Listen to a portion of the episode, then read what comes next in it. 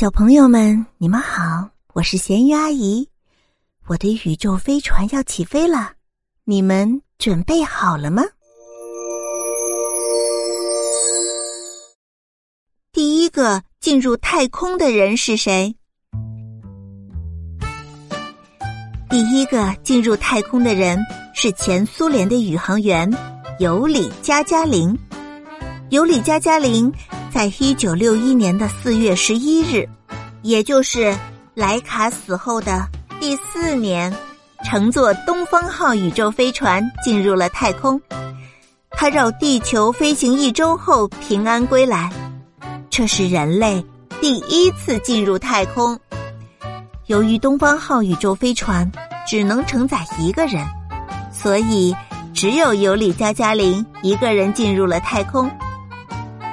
尤里加加林在太空里透过窗户看到了人类的故乡——地球，他不由得大声惊呼：“哇，多美呀！原来地球是蓝色的。”可惜不幸的是，尤里加加林在一九六八年进行飞行训练的时候，因为喷气式飞机坠毁而不幸死亡了。好了。这一集我们的故事就讲到这里了，欢迎收听下一集。